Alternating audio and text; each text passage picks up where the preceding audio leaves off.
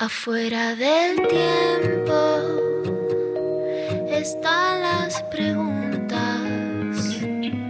las luces y sombras que no tienen fin.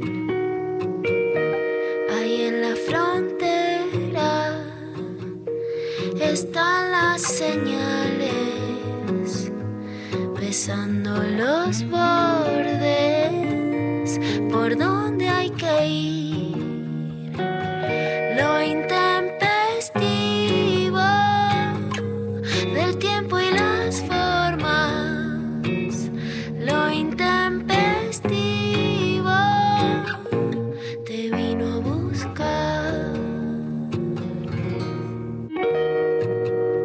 Hola, buen ¿Qué?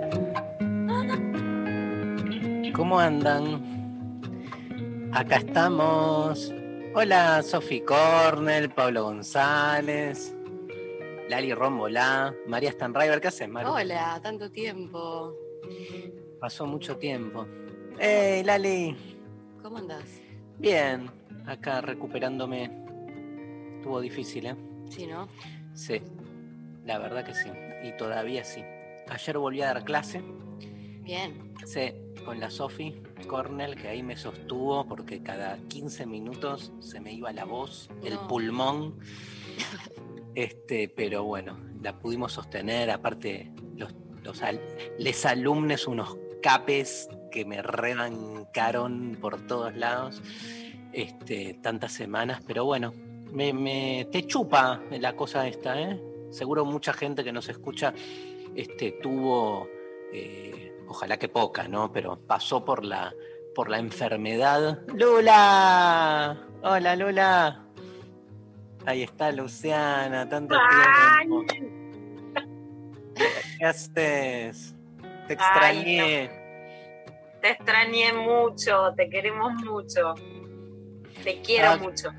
Estaba contando esto, ¿no? Como que te, es una cosa devastadora a nivel, este, como que te chupa la energía, básicamente. Entonces, el- una vez que pasa como el periodo más ep- epidemiológico, viene lo peor. Parece una locura, porque es como que termina, ya no contagiás, este, te baja la fiebre, este, empezás a tener un mayor dominio de vos mismo, porque en algún momento es como que te expropian el cuerpo, ¿no? Es básicamente esa sensación.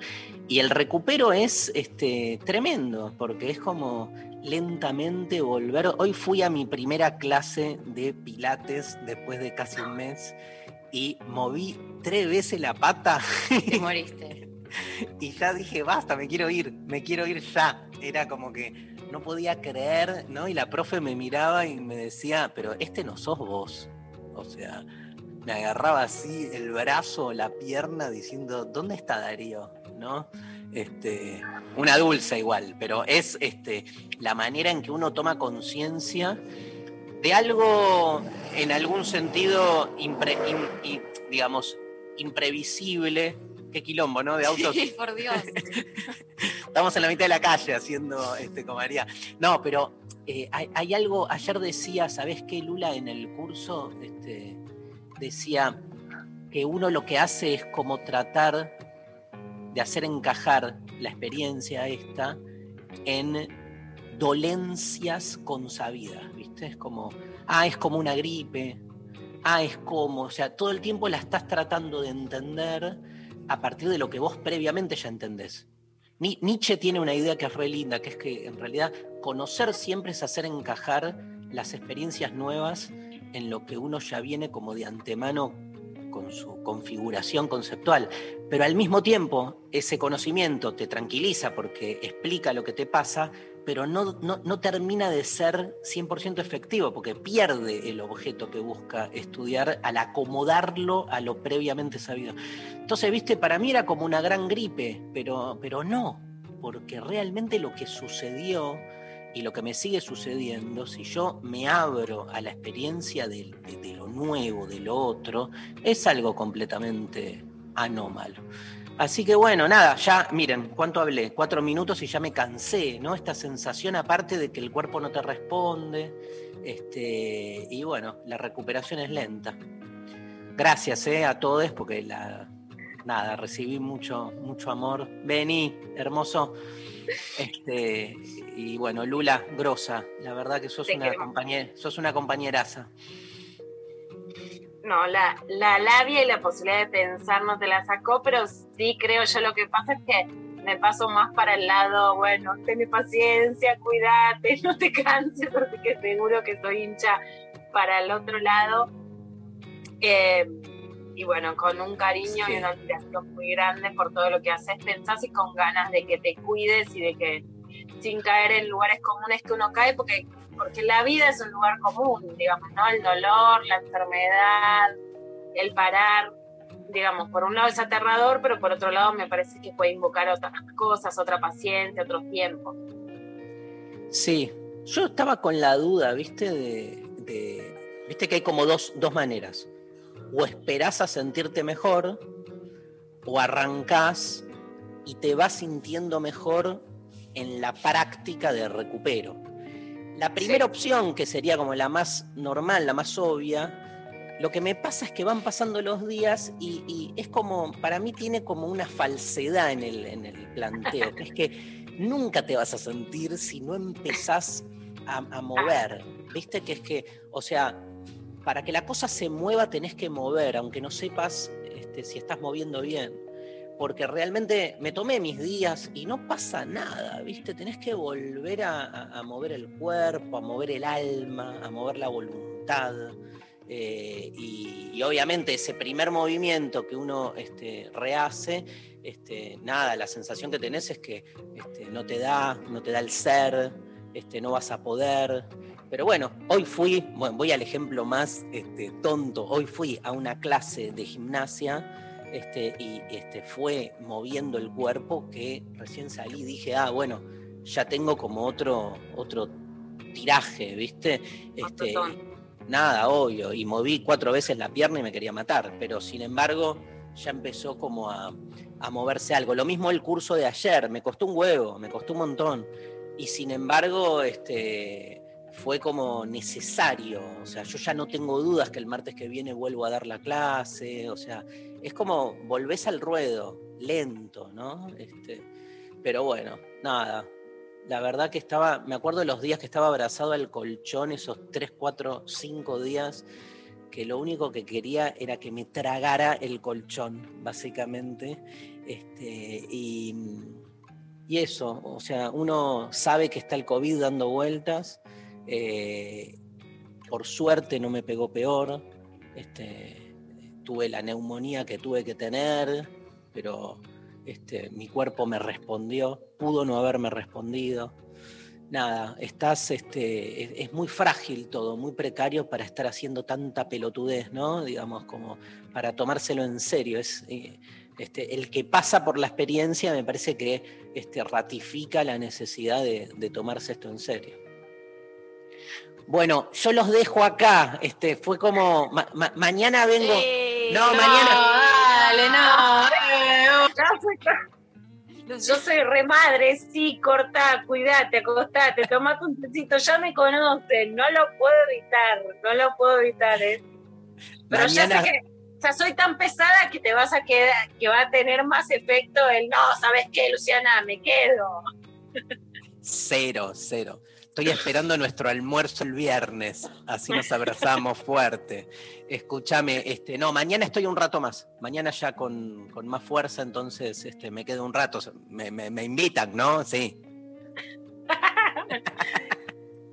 Mira, como si fuera tu programa, Dari, la casa es tuya y también todo lo que quisiste compartir y hablar, porque es esto, porque también me parece que hay un lugar de intimidad en estos procesos en donde, en donde también con María y con todo el equipo lo que hicimos fue respetar tu intimidad, tus palabras, hasta que, hasta que vos quisieras Un, contar. un placer. propio- Fue un placer escuchar el, el programa. Yo lo escuchaba porque está María acá, ¿no?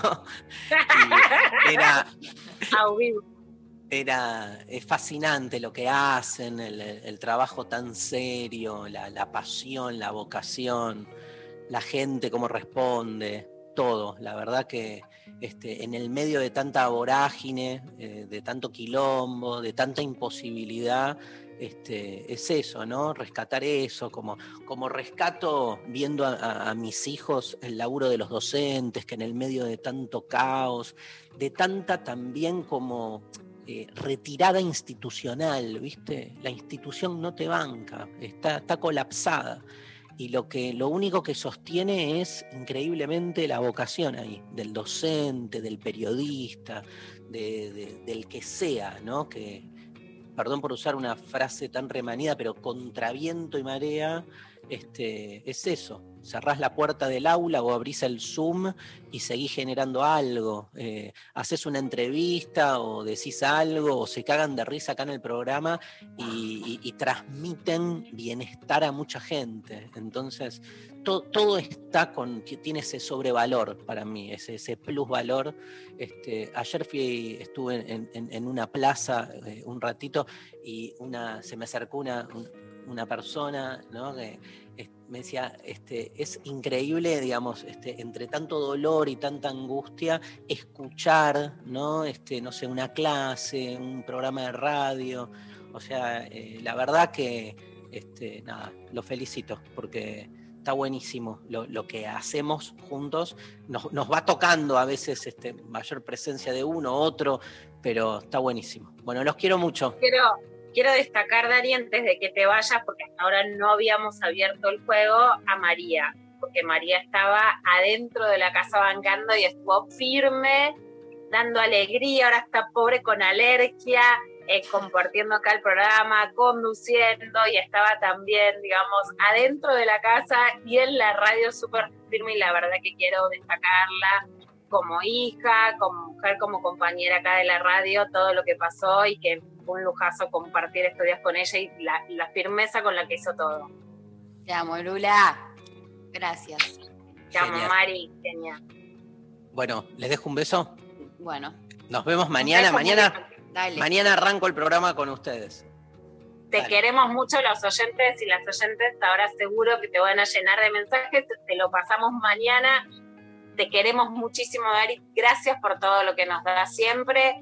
Gracias por cuidarte. Yo soy de, digamos, si hay una grieta, viste, con Vero Lorca hacemos grieta. Si hay una grieta, yo soy grieta, yo Ay, soy grieta, cuídate, descansar, reposo, pero gracias por toda la energía, el amor, la sabiduría que nos das y que, que hiciste además que sea parte de esa sabiduría popular que, que piensa ante situaciones tan difíciles.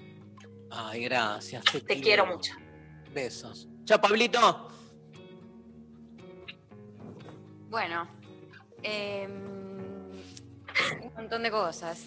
Eh, por lo pronto vamos a contarles la consigna de hoy.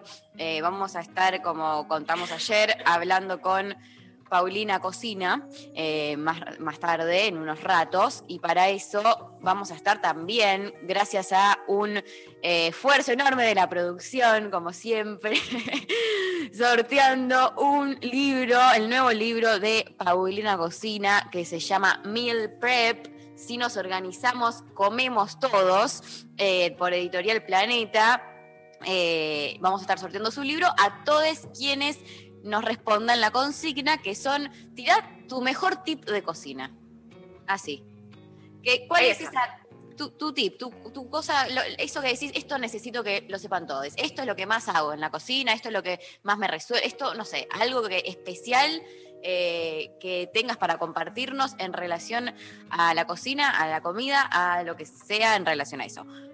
Nos escriben al 11 39 39 8888, nos mandan audio y también nos mandan a través de arroba lo intempestivo en redes sociales sus mejores tips de cocina y participan entonces por el libro de Paulina que está increíble. Ayer lo pude ojear, tuve esa suerte y me El lo libro necesito. es increíble. Ahora, ahí, acá lo tengo, mira lo que. Además, No, no. viste esa, cuando vos decís, bueno, yo quiero ser esta persona, después no sé si lo voy a lograr. Pero sí hay algo que yo, viste, hay dos o tres cosas que quiero hacer en la vida en general, es como hacer más gimnasia, más ejercicio, pero ir a pilates, todas esas cosas. Pero una de las cosas que quiero hacer en la vida es esto, lo de pre meal prep. Me parece, es como mi, es una ambición en la vida. Soy aspiracional meal prep, ¿entendés? No lo hago, pero es mi aspiracional Porque lo que me gusta es, yo no cocino todos los días, Benny, mi hijo, Ujú. cocina y cocina como los dioses y hago mucha, digamos, compra de cocineras, comida casera, etcétera. Sí. Pero cuando cocino, me copa decir cocino más para guardar. O sea, Para- si se claro. cocina, o sea, si me quedé escribiendo hasta las 11 de la noche, no se cocina. Si un día dije arranco a las 8, bueno, que sirva, ¿entendés? Prefiero estar cuatro horas, estar tres y, que sirva para guardar. Esa es mi ideología, pero bueno, pocas veces la concreto. Cuando puedo comer el otro día lo que hice, esa es, ok, me realicé. Buenísimo, sí, va por ahí claramente. eh, la verdad es que este libro está buenísimo, un montón de recetas eh, con esta lógica, ¿no? De poder guardar, de poder que tener un, stock ahí que te resuelva la vida. Así que bueno, la vamos a estar sorteando 11 39 39 88 88 y nos vamos a la pausa escuchando a Sofía Mora haciendo expectativas y volvemos. Desprecias a los que te quieren y te preocupas por lo que otros tienen. Siempre tu egoísmo priorizaste. Nunca te cuestiones, solo volví a perdonarte. Que si me perdías te morías. Porque me lo decías y no lo sentías. El tiempo que traté de dedicarte. Nunca lo valoraste, ni siquiera lo intentaste. Porque siempre te ibas, sin importar que me perdías. Fue que de mí te aburrías, o no era lo que querías. Quizás no cumplo tus expectativas. Te necesité a otro lado, miraste, confié una vez más, que raro me decepcionaste.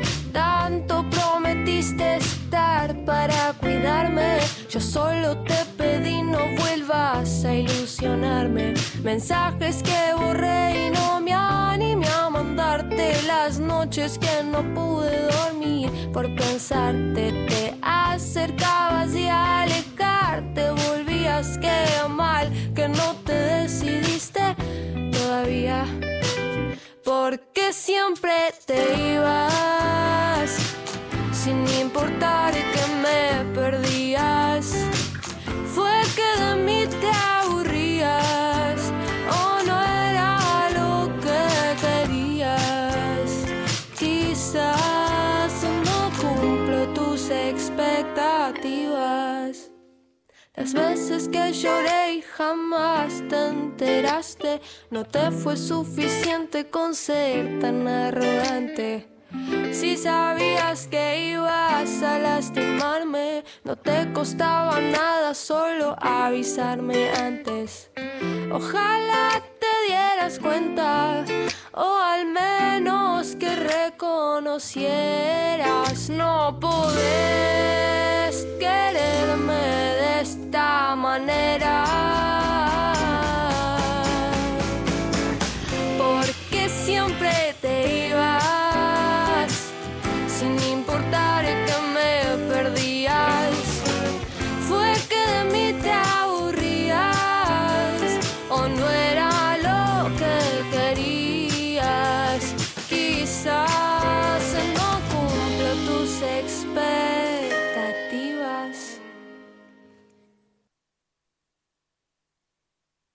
Hasta las 13 estás escuchando Lo Intempestivo. Con Darío Stanraiver Luciana Pecker. y María Stanraiver. La Vara de Noticias. Con Luciana Pecker. Mensajes Al 11 39 39 8888. Ya estamos en comunicación con Ezequiel Adamoski. ¿Cómo andás, Ezequiel? ¿Qué tal? Muy buenos días, ¿cómo están? Todo bien. Eh, contanos, ¿qué nos trajiste hoy? Bueno, como la vez pasada estuvimos hablando un poco de la, indignación que hay en todas partes con el tema de las patentes por las vacunas y los medicamentos para el COVID, eh, y cómo, bueno, sostener ese privilegio de las patentes está atrasando eh, todo el camino de la, propia investigación y del camino de salir de la pandemia. Hablamos un poco de los obstáculos que el interés comercial de sostener patentes ponían a el desarrollo eh, científico y a, la, y a, la, innovación, y contrariamente a, lo que mucha gente piensa, cómo las patentes están funcionando como desincentivo a la innovación, que, es justo al revés de lo, que, de lo que mucha gente piensa. Entonces me dieron ganas de seguir un poquito con este tema, de eh, tratar de pensar un poco otros, otras dimensiones, otros mecanismos a través de los cuales eh, el interés de lucro, el, mercado, está generando eh, obstáculos, límites o distorsiones en el desarrollo eh, científico. Entonces quería traerles algunos ejemplos más de estas, estas dinámicas, eh, como para aprovechar la, cuestión del COVID y a ver si podemos rediscutir un poco las relaciones entre ciencia y mercado. Eh, hay, hay un, un, efecto que, que se conoce hace, hace un tiempo que los, los investigadores llaman sesgo de financiamiento.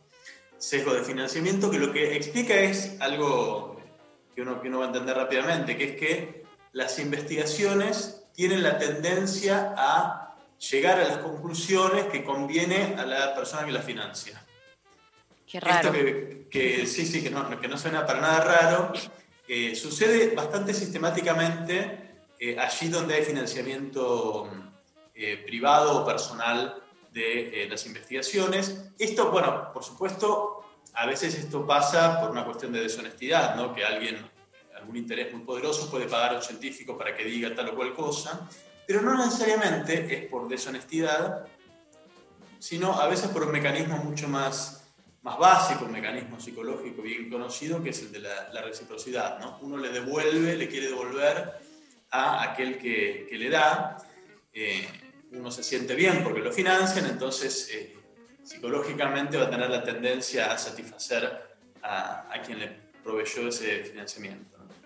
Eh, hay, hay, un ejemplo entre muchos posibles que es bien interesante, que fue toda la cuestión de la investigación por los efectos sobre la salud de las gaseosas eh, azucaradas. ¿no? Vieron que las gaseosas tienen una cantidad de azúcar tremenda, hoy ya sabemos perfectamente que eso genera obesidad y otro tipo de, problemas de, de metabolismo, eh, pero pasó que durante mucho tiempo parecía que no había evidencia concluyente respecto de esto.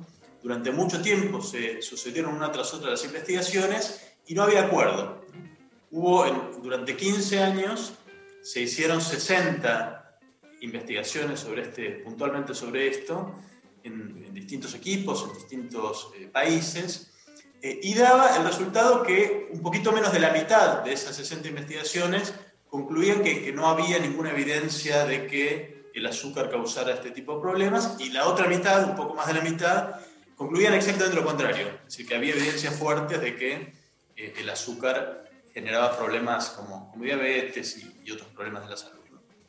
Eh, parecía entonces que no había evidencia concluyente y era muy raro que den resultados tan eh, opuestos hasta que, bueno, alguien se tomó el trabajo de ver qué estaba pasando con el financiamiento y ahí apareció claramente lo que estaba pasando, que es que el 100% de los estudios que concluían que no había evidencia de problemas con el azúcar, eh, el 100% había sido financiado por la industria de las gaseosas o había sido realizado por científicos que tenían alguna relación financiera con esa industria, mientras que en, el, en, la otra mitad, las que sí concluyeron que había problemas, solamente eh, 2,9% habían tenido alguna relación con la industria.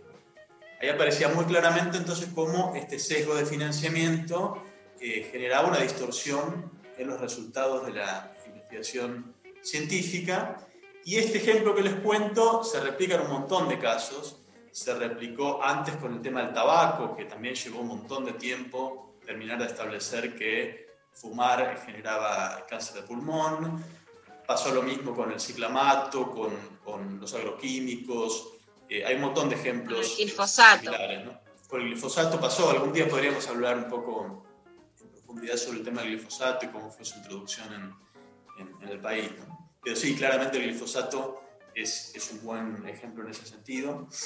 Eh, y, el problema con esto es que en verdad es un problema mucho más profundo que el hecho de que se afecte puntualmente una investigación, eh, lo que está pasando es que hay ramas enteras de la industria que regular y sistemáticamente financian o se involucran en las decisiones científicas de las universidades e institutos de investigación, ¿no? que financian proyectos, eh, invitan, eh, firman convenios para invitar a, a, investigar tal o cual cosa, eh, no puntualmente para un caso, sino todo el tiempo.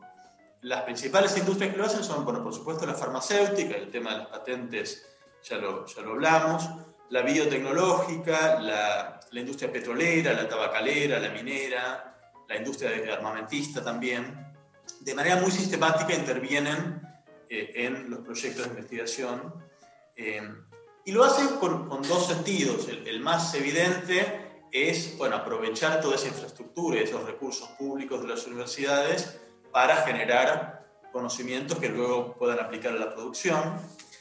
Pero también hay otro eh, motivo por el cual se involucran tanto, que es que tener un pie en las universidades y en los equipos de investigación les permite también, digamos, tener un ojo sobre eh, proyectos o programas de investigación que potencialmente podrían ser perjudiciales, como en el caso de las industrias gaseosas, proyectos que pudieran demostrar que tomar gaseosas azucaradas eh, hace daño a la salud. Exacto. O es decir, por ejemplo, si para ahora hacer un desarrollo urbanístico se pide un estudio de impacto ambiental, tener un estudio de impacto ambiental que diga es inocuo te sirve para decir, ok, o sea, cuando echa, echa la regulación, echa la trampa, echa la necesidad de, bueno, decime científicamente si esto es saludable o no, ah, esto es saludable, decime si esto tiene un impacto negativo o no, ah, esto lo tiene.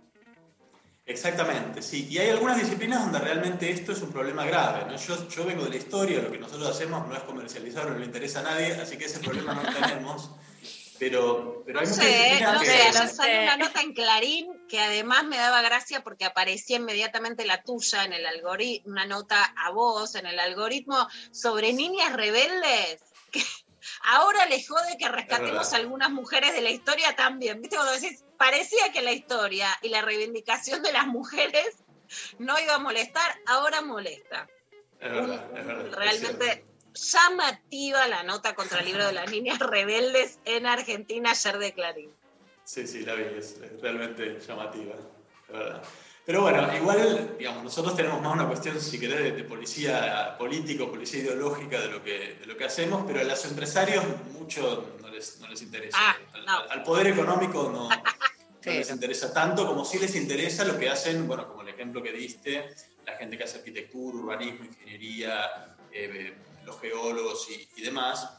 Esto genera en las universidades eh, conflictos de interés, eh, problemas éticos y sesgos que ya han sido señalados muchas veces por, por los propios científicos, ¿no? la presencia corporativa en las academias que avanza todo el tiempo a través de sponsoreo, a través de eh, convenios, financiamiento de revistas científicas, financiamiento de los comités estatales de científicos que regulan o supervisan determinadas actividades. Bueno, invitaciones a médicos a congresos para que receten determinados remedios y no otros. En la salud mental esto ha causado estragos. Claro, claro, exactamente. Sí, hay un montón de estudios en este sentido. Leía para preparar esta columna un trabajo muy divertido sobre la, la Asociación Dietética de Estados Unidos. Eh, todos vieron, vieron que cuando algunas asociaciones científicas hacen apoyo de algún producto, ¿no? Dicen, este producto es bueno para tu salud, lo certifica la Asociación Pediátrica Argentina o lo, lo, que sea.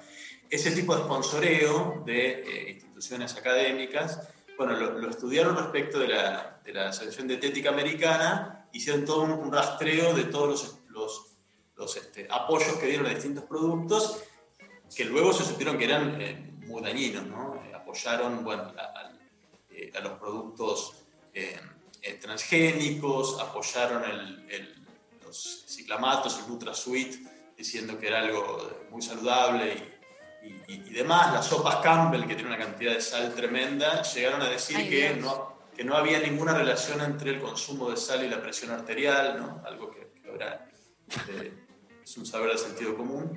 Eh, y todo esto, digamos, a partir de sponsoreos de, la, de las propias empresas que, que, se beneficiaban con este tipo de, de opiniones.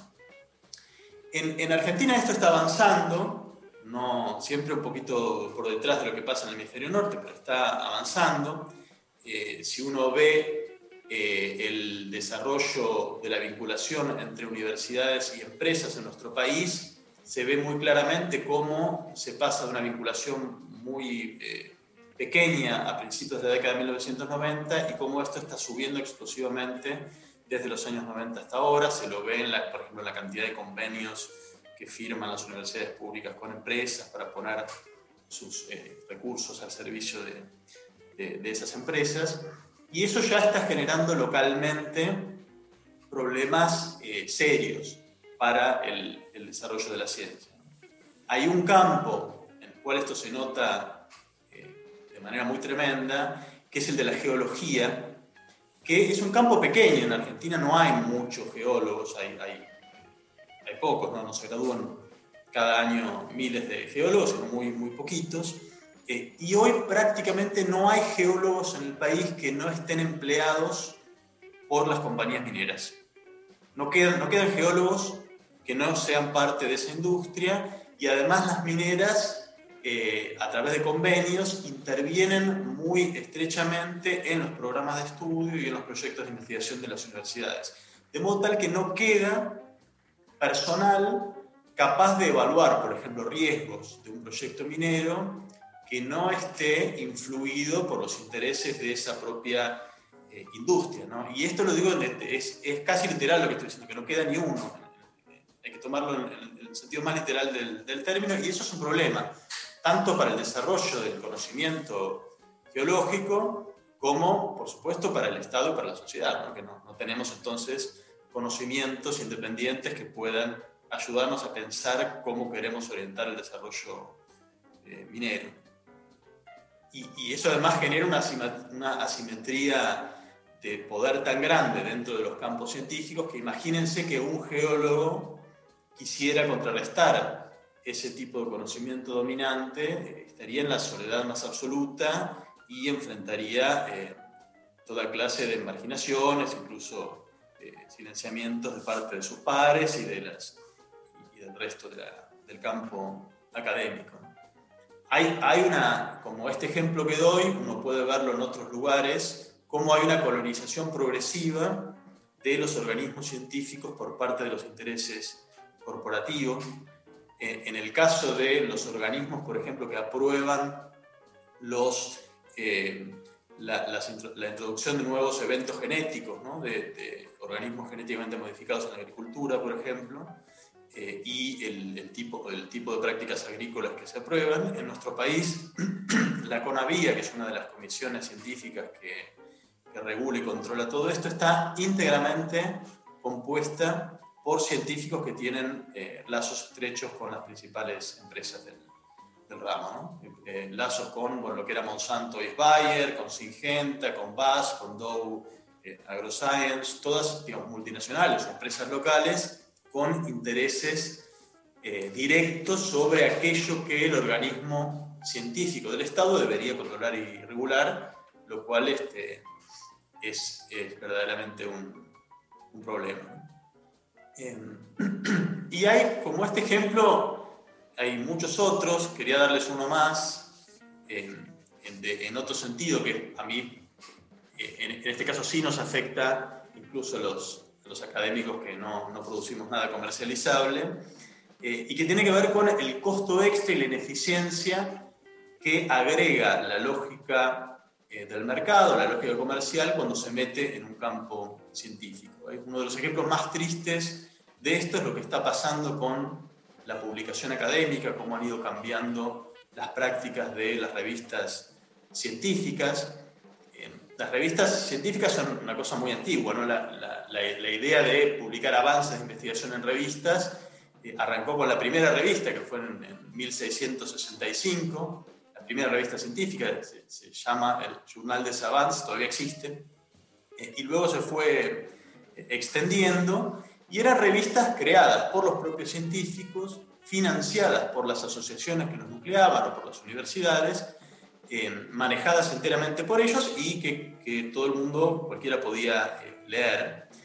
así más o menos fue la práctica de la publicación científica todos estos siglos hasta, hasta ahora. Todavía hoy el grueso, la gran mayoría de las revistas científicas fueron fundadas por eh, académicos y son manejadas por académicos y financiadas por sus universidades, aunque ahora eh, están empezando a surgir revistas científicas privadas, ¿no? de editoriales, eh, fundadas por editoriales ya directamente. Eh, pero más o menos el panorama eh, es este, fue así hasta hace algunos años, cuando la digitalización permitió bueno, prescindir del papel eh, y eso potencialmente podía dar un alcance mucho mayor a la producción científica, lo cual es, algo bueno. Pero pasó lo siguiente, que es que cuatro grandes eh, editoriales eh, del hemisferio norte, por supuesto, comenzaron a eh, eh, armar bases de datos de artículos eh, que indexaban, digamos, sumaban los artículos de todas las publicaciones y los ofrecían para la lectura previo pago de una cuota. Es algo así como, digamos, un, un Spotify de, de artículos, pero que tiene dos diferencias con Spotify. Primero, bueno, una que es, que es mucho más cara, ¿no? Pero tiene otras dos diferencias importantes. una que Spotify comercializa canciones que ya eran un objeto comercial antes. Eh, Esto es, ahora por primera vez se está comercializando este tipo de contenidos, son los artículos científicos. Bueno, pero además, si, te, si vos publicás y de eso depende tu carrera académica, si tenés plata para publicar, entonces tu carrera académica puede crecer. Claro, claro, pero, pero fíjate lo, lo perverso de esto es que si vos sos músico y publicás una canción en Spotify, recibís algún ingreso, te- Spotify te Sí. paga por las reproducciones. En este caso no, en este caso no. Los Ah. investigadores cedemos gratuitamente el artículo, no podemos no cederlo hoy en día porque no se puede, ninguna revista acepta que uno publique un artículo si no cede los derechos de autor para estas eh, bases de datos corporativas, eh, es decir, estamos obli- obligados a, a ceder los derechos de autor, eh, no nos pagan nada, pero además luego hay que pagar para poder leer aquello que nosotros mismos eh, escribimos. No, no, no. Es, es una lógica realmente perversa. Eh, las bibliotecas de las universidades de todo el mundo están teniendo que pagar fortunas todos los años para asociarse a esa base de datos para que sus investigadores puedan leer aquello que ellos mismos le dieron gratis a esas empresas. Eh, eh, lo cual es, es- es genial, realmente. Es, es una, es una verdadera estafa, pero que además lo más gracioso es que no termina. Es una estafa que se sigue profundizando. Cada año le encuentran una vuelta, una vuelta nueva. Desde hace un tiempo, eh, ahora las revistas, algunas pocas por ahora, pero está avanzando, le están además empezando a cobrar a los autores por el derecho de ser publicados. Es decir, que uno le da el contenido gratis, ya le daba el contenido gratis y, y Con la esclavitud accederlo. mejor, en realidad. Mejor. Trabajamos, ahora, Ahora cobran, ahora cobran hay que para pagar. poder cederlo gratis. Nos cobran para poder cedérselos gratis. Es Ay, no. Eh, y, pero además no termina ahí. No termina ahí porque ahora encontraron otra, otra nueva, que es que eh, además ofrecen, por ahora voluntario, ofrecen la posibilidad de pagar un canon extra a la, a la base de datos para que ese artículo que nosotros escribimos para que lo lea todo el mundo y que ellos privatizaron, bueno, si nosotros les pagamos, ellos lo liberan lo hacen posible que lo lea todo el mundo, el que quiera. Y es muy perverso porque, bueno, pues, uno quiere ser leído, obviamente, pero además las carreras académicas dependen mucho, bueno, de cuánto se conoce el trabajo de uno, cuánto se lo cita, cuánto se lo menciona en otros trabajos. Y claramente un artículo que es libre va a, ser, va circular más que uno que no lo es. Por lo cual muchas veces los propios autores o a veces sus universidades están, están pagando este canon para liberar algo que era libre de entrada eh, y que de manera puramente parasitaria, digamos, una corporación eh, privatizó. Eh, lo cual genera un efecto doblemente perverso, primero porque inicialmente lo que sucedió es que se restringe la circulación del conocimiento mucho más, podría circular mucho más, pero luego se habilita la circulación de determinado eh, artículo que tenga la posibilidad de pagar lo que sale liberarlo, que no es poca plata, son, a veces son 1.000, 1.500 dólares, no, no cualquiera tiene este dinero, y ahí se, se crea un sesgo eh, bastante tremendo por el cual circula aquello que tiene capacidad económica de abrirse camino. Nada que ver con la lógica del, del desarrollo científico. Esto, bueno, está generando muchísimo malestar, hay varios, hubo varias iniciativas de universidades eh, de- del hemisferio norte de generar especies de coaliciones o alianzas de universidades para negociarles el precio a estas, a estas editoriales o para cambiar los términos del, del contrato. Hace, la última iniciativa es de, de MIT, que es una de las mejores universidades del mundo, que se negó a pagar, digamos, dio de baja los, los contratos y está como tratando de renegociar eh, todo eso, pero la verdad es que hasta ahora por lo menos sigue avanzando sin, sin ninguna limitación. No hay mucha esperanza, digamos. No, quiz- quizás, quizás sí, no, la verdad que no, no lo sé. Eh, A mí me resulta particularmente triste y humillante que justamente esta estafa tan grosera eh, haya sido habilitada por los académicos de todo el mundo que se supone que deberíamos ser las personas más alertas de este tipo de cosas, eh, a, a que no nos engañen de esta manera tan, este, tan básica y, y elemental, ¿no? Es, es particularmente humillante, la verdad. Eh, pero sí, por ahora no, no ha habido manera de, de limitarlo. Hay países que se han sustraído esto. Francia, por ejemplo, eh, buena parte de sus revistas decidieron no entrar, no, no prestarse a estos, eh, a estos circuitos, pero bueno, el costo que tienen es que son mucho menos leídas. ¿no? Eh, Así que es, es un tema complicado y quizás, ojalá que eh, la situación de, de pandemia y este escándalo con las patentes ayude a, a rediscutir este tipo de cuestiones, la relación entre el mercado y, la- y las universidades, la relación entre afán de lucro y conocimiento, porque como tantas cosas en, en este mundo no, no está funcionando de una manera virtuosa, sino todo lo contrario. ¿No? Bueno, interpelación al mercado en esta columna de hoy de Ezequiel Adamoski en todos los sentidos del conocimiento y del control sobre lo que hacen con nuestro cuerpo, nuestra salud, nuestro territorio y nuestro conocimiento. Así que muchísimas gracias, Ese, por esta columna. Gracias a ustedes, un gusto como siempre. Bueno, muy bien. Eh, nos vamos a la pausa escuchando a Lenny Kravitz haciendo Are You Gonna Go My Way? Y volvemos con más lo intempestivo.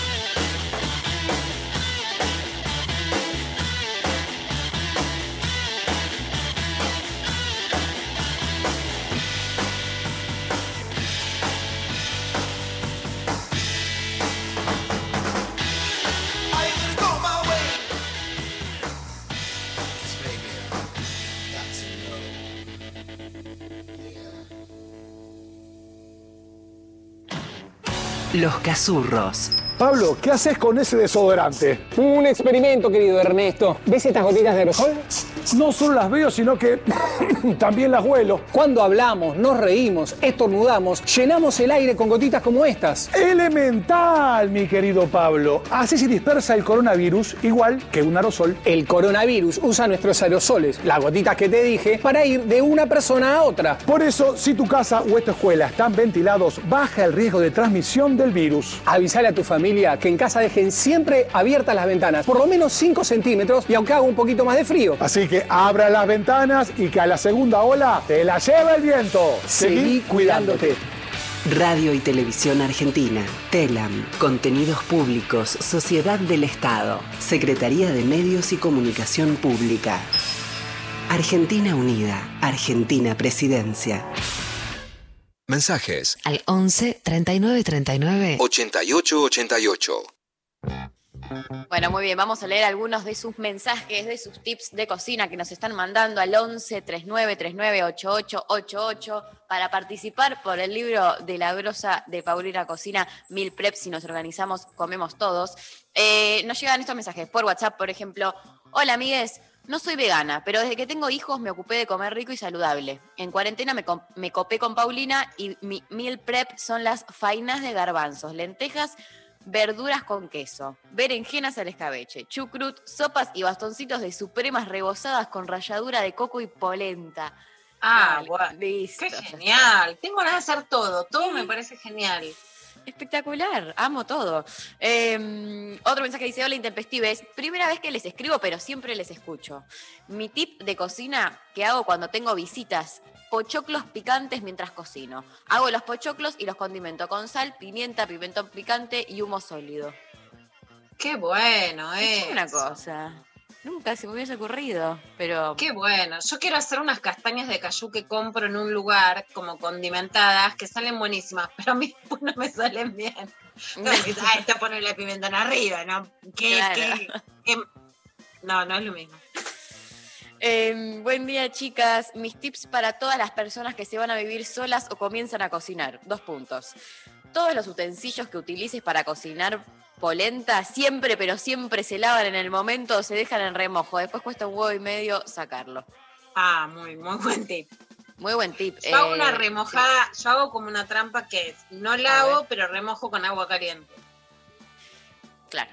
Yo siempre dejo todo ahí, eh, trato de, a todo le- la- lo lleno de agua caliente, tiro todo ahí y es como, bueno, esto eventualmente lo lavaré, pero mientras tanto siento que hice algo que fue como, bueno, me hice un favor a la María del futuro, que es dejar todo en remojo para después no padecer tanto. Entonces es como que eso ayuda, es un, un ayudín.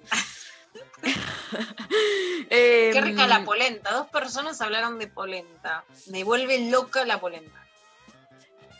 Paulina tiene un tip que apareció entre uno de los mensajes en Instagram que yo eh, lo aprendí mirando un video de Paulina claramente en la cuarentena, que es cuando haces las papas al horno, les tirás polenta arriba eh, y te quedan mucho más crocantes y como con otra textura. Y Ah, lo voy a hacer. Mira, esa no la tenía. Yo Sí. amo, por ejemplo, esas cosas que decís, ¿por qué son tan difíciles pero no las sé hacer en mi casa? Es como lasaña de polenta o cuando te viene, viste, como un crocante de polenta, sé hacer la polenta más blanda, pero no esa polenta que comes en Más algunos lugares que crujiente. qué rica y me fascina. Cuando era chica tenía un novio que yo hacía todo el tiempo polenta y me encantaba comer polenta y lo cargaban porque decían que la polenta era afrodisíaca. Entonces, como que yo le daba polenta, como si le diera un Viagra, ¿eh? ¿Qué le das? Su puta, ¿te gusta la polenta? Era así todo. No, a los 18 años todo era así. Pero ¿Te nunca, la o sea, polenta, te gusta la pija? Así, todo. Pero sí, me gusta mucho la polenta. pero si, si hubieses cocinado otra cosa, probablemente también le hubiesen encontrado la vuelta para decir de lo mismo. No ¿o sé no? si algún oyente me quiere contar si hay un mito con los afrodisíacos de la polenta, ok. Yo no tenía Quiero idea. decir que ayer me llegó una genialidad, lo mandé a lo intempestivo. Lucky Luciana. Le contaron la historia de Lucky Luciano y me la mandaron y apareció la historia de Lucky Luciano, verdadero el siciliano, el de la mafia, que ¿Qué? luchó contra los nazis y gracias a eso le dieron al mercado de la droga. Y me mandaron toda la historia, la posta a posta de Lucky Luciano. Que dejó un pañuelito de seda de la cárcel. El Lucky Luciano, el Lucky Luciano. Lucky Luciano. Perdón. Creo que que Luciano. amo, que me mandaron la historia de Lucky Luciano. No, para, yo primero que nada no sabía que existía. Segundo, a mí no me llegó ese mensaje, Pecker, así que no sé con quién, en qué grupo lo estás compartiendo, pero yo no estoy en ese grupo eh, y En me estoy quedando fuera de cosas. Ahora, ahora te lo voy a mandar, la historia de Lucky Luciano. Después le voy a hacer la competencia a que la Dabuski con la historia de Lucky Luciano, nuestro verdadero héroe.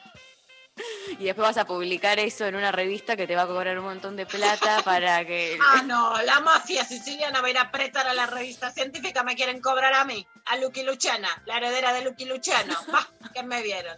La cara te voy a dar.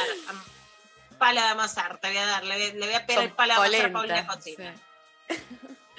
Eh, Mauro por eh, Twitter manda, para hacer unos buenos brownies esponjosos, colocar una fuente de agua caliente por debajo de la fuente con la preparación y sacar esta última cinco minutos antes de su punto de cocción. Uh, Pero mira, yo ya, o sea, ya usar una fuente ya me es un montón, usar dos, me excitó ese mensaje porque me los imaginé. Me los imaginé juro, muy me pasaron esponjosos. cosas. Me pasaron cosas con el mensaje. A mí me gusta que queden esponjosos, pero también soy de, viste que me gusta que queden bien crocantes en el exterior y adentro suavecitos. Como que me gusta ese crocor eh, exterior, pero que adentro no. Claro, es que cuando vas, por ejemplo, a una confitería mala, el brownie te una cosa dura. No siempre. Si es todo duro, no. ¿Cuándo? No, por eso. ¿Cuándo nos pusimos de acuerdo en el que el brownie no tenía que ser esponjoso? No entiendo esa parte. Eh, a, a mí no me, no me gusta. Igual es, es muy, bueno, te puedo hacer toda una genealogía del brownie, pero no lo voy a hacer. Pero como algo de las vari hay que pensar también en todas las variables de consistencias del brownie, que, y por qué aceptamos a todo como brownie, cuando hay unos que son más bizcochuelos, otros que son más casi un scone, es como que algunos son mucho más duros, otros más esponjosos, otros tienen más condensado, otros, viste, es como que hay que ver. Para mí le decimos brownie a cosas que no son brownie. Tenés razón. Te, te doy mi- toda la razón. El escone es un buen punto. Otra cosa que no sé cocinar me fascina. A una zona que está mudando. Sofía Cornal, por ejemplo, digo, el mejor escon de Buenos Aires. No sé qué me pasó que me fascina ahora el escon de queso con dulce de leche. Dicen con ¿Cómo? mermelada, no, con dulce de leche. Pero para, para, para, para, para. Vos me estás diciendo, vos me estás diciendo que al escon de queso le untás dulce de leche. Sí. Es como si vos me, pre- me preguntas, o sea, hace 15 días fui, me leí un libro, trabajé y es compartidito al medio, un poquito de queso crema dulce de leche. Felicidad. Mirá, no la probé esa, eh. Mirá que yo Pero muy que del tiene que ser un buen escon. También, o sea, detesto la panadería industrial que te tira una bola dura, no, no. Oh, qué bronca eso, porque una va con muchas una bola de dura comer de un Te tiran un granujo de, de azúcar y te dicen que eso es un apple crumble, no. Te tiran una bola dura y te dicen que es un scone, no.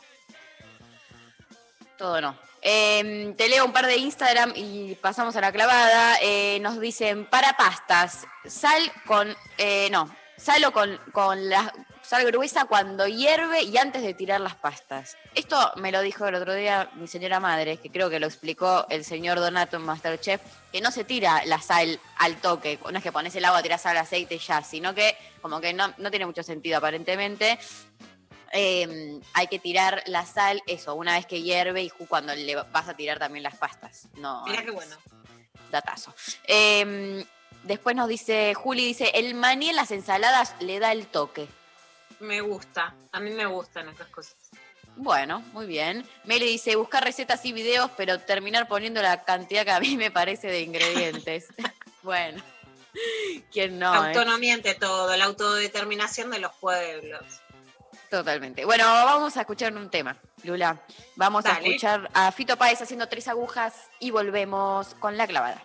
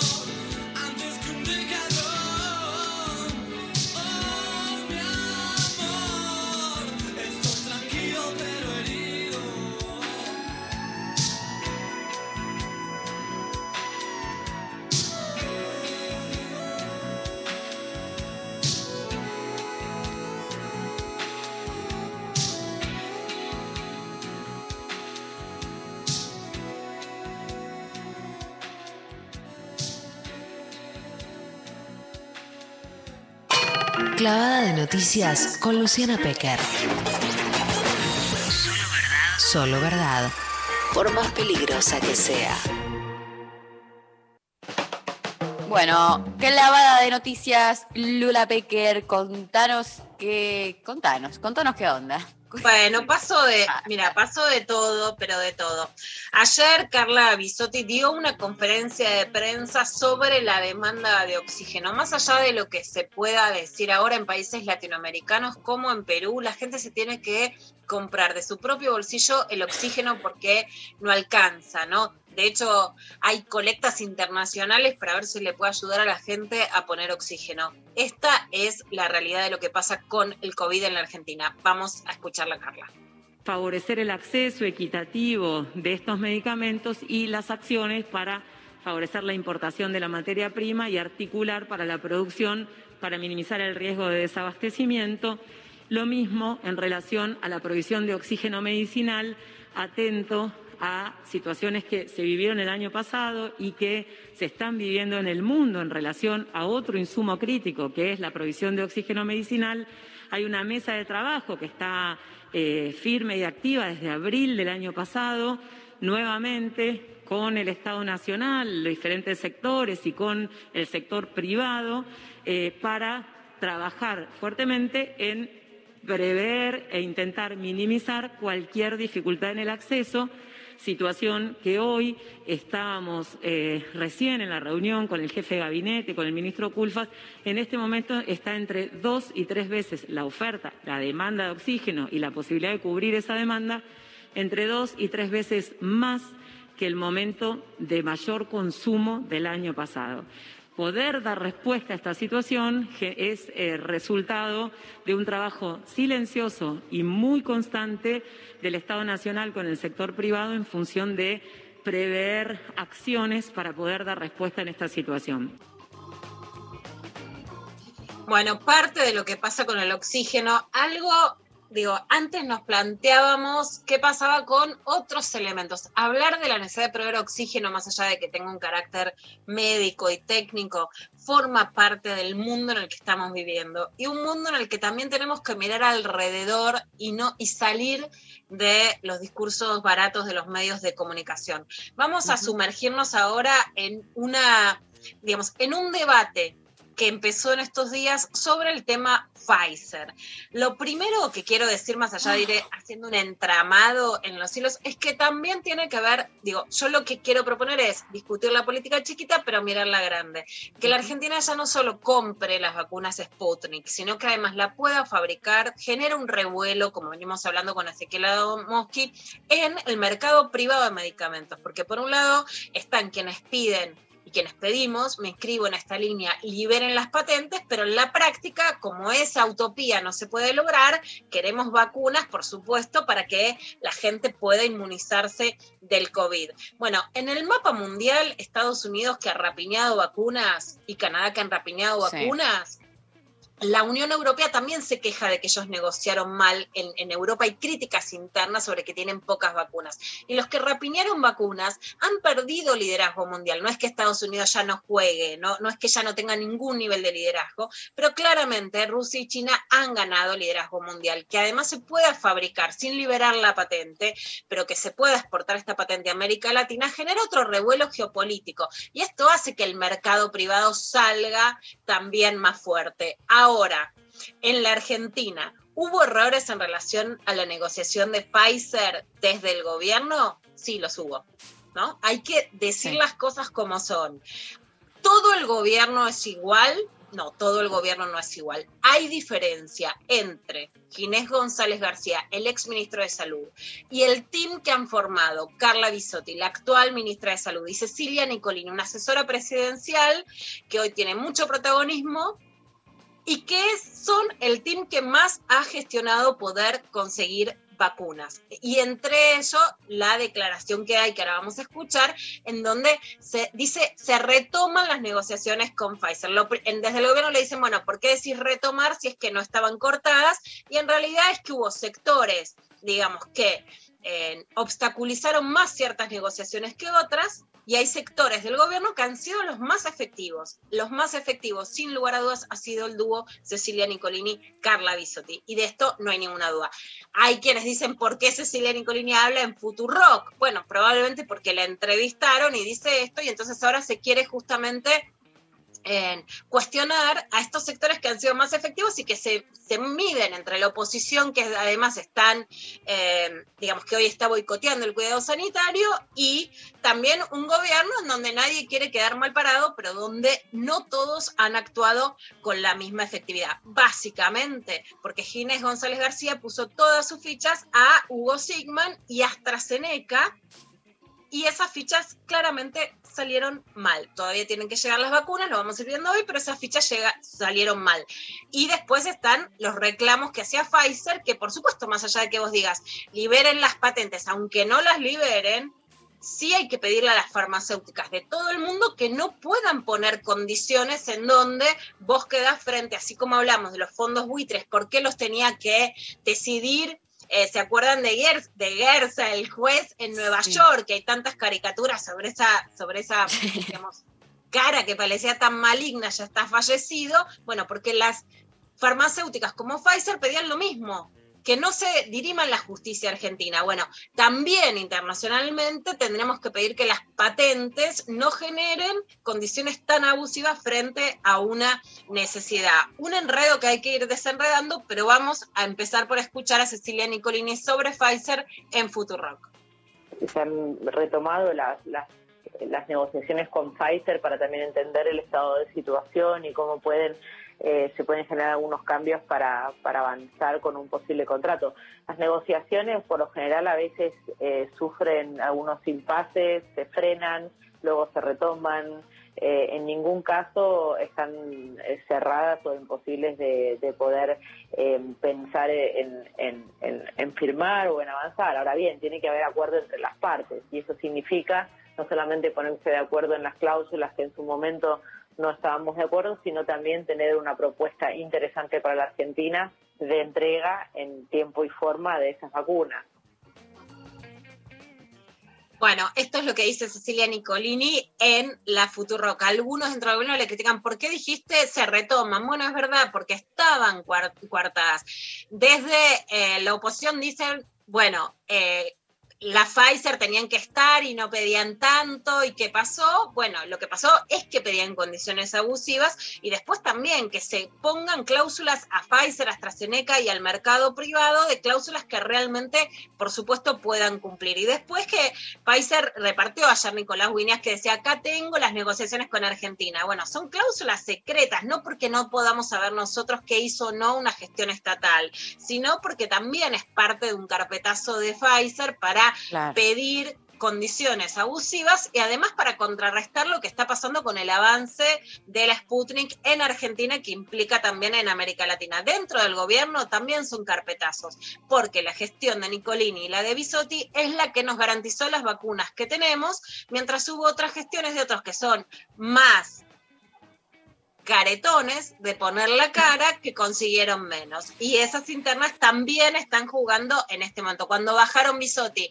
y Nicolini de Rusia con las primeras vacunas, las corrieron y se pusieron Ginés González García y Santiago Cafiero en la foto y corrieron a quienes eran en realidad las que habían conseguido las vacunas. Esto también hay que decirlo dentro de lo que son las internas en el gobierno. Ahora vamos a escuchar lo que había dicho Ginés González García sobre lo que pasaba con Pfizer.